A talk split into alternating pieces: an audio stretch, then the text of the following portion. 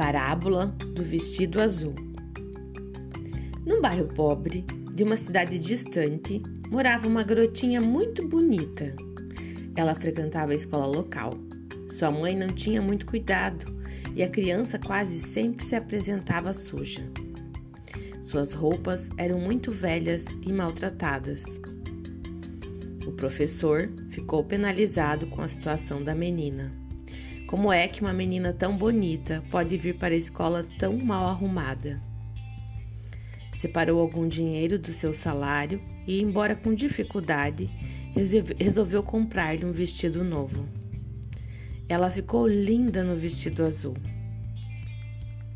Quando a mãe viu a filha naquele lindo traje, sentiu que era lamentável que sua filha, vestindo aquela roupa nova, fosse tão suja para a escola.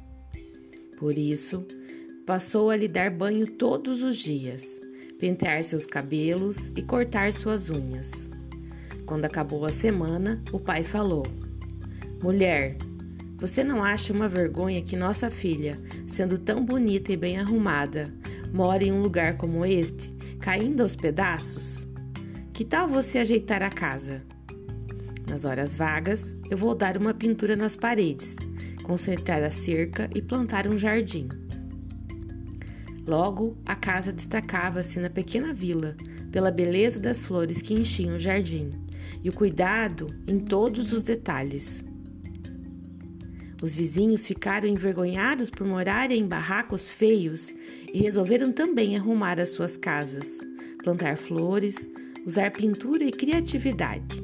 Em pouco tempo, o bairro todo estava transformado.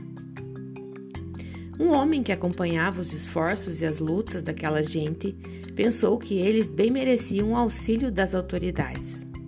Foi ao prefeito, expôs suas ideias e saiu de lá com autorização para formar uma comissão para estudar os melhoramentos que seriam necessários ao bairro.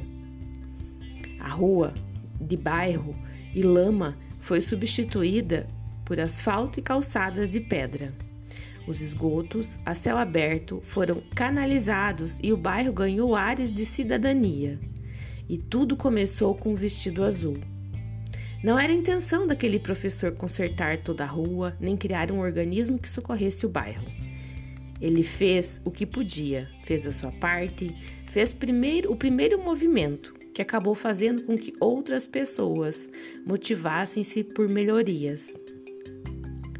Será que cada um de nós está fazendo a sua parte no lugar que vive? Ou por acaso somos aqueles que somente apontam os buracos da rua, as crianças à solta sem escola e a violência do trânsito? Lembremos que é difícil mudar o estado total das coisas, que é difícil limpar toda a rua, mas é fácil varrer a nossa calçada. É complicado mudar o mundo, mas é possível plantar uma rosa azul autor desconhecido.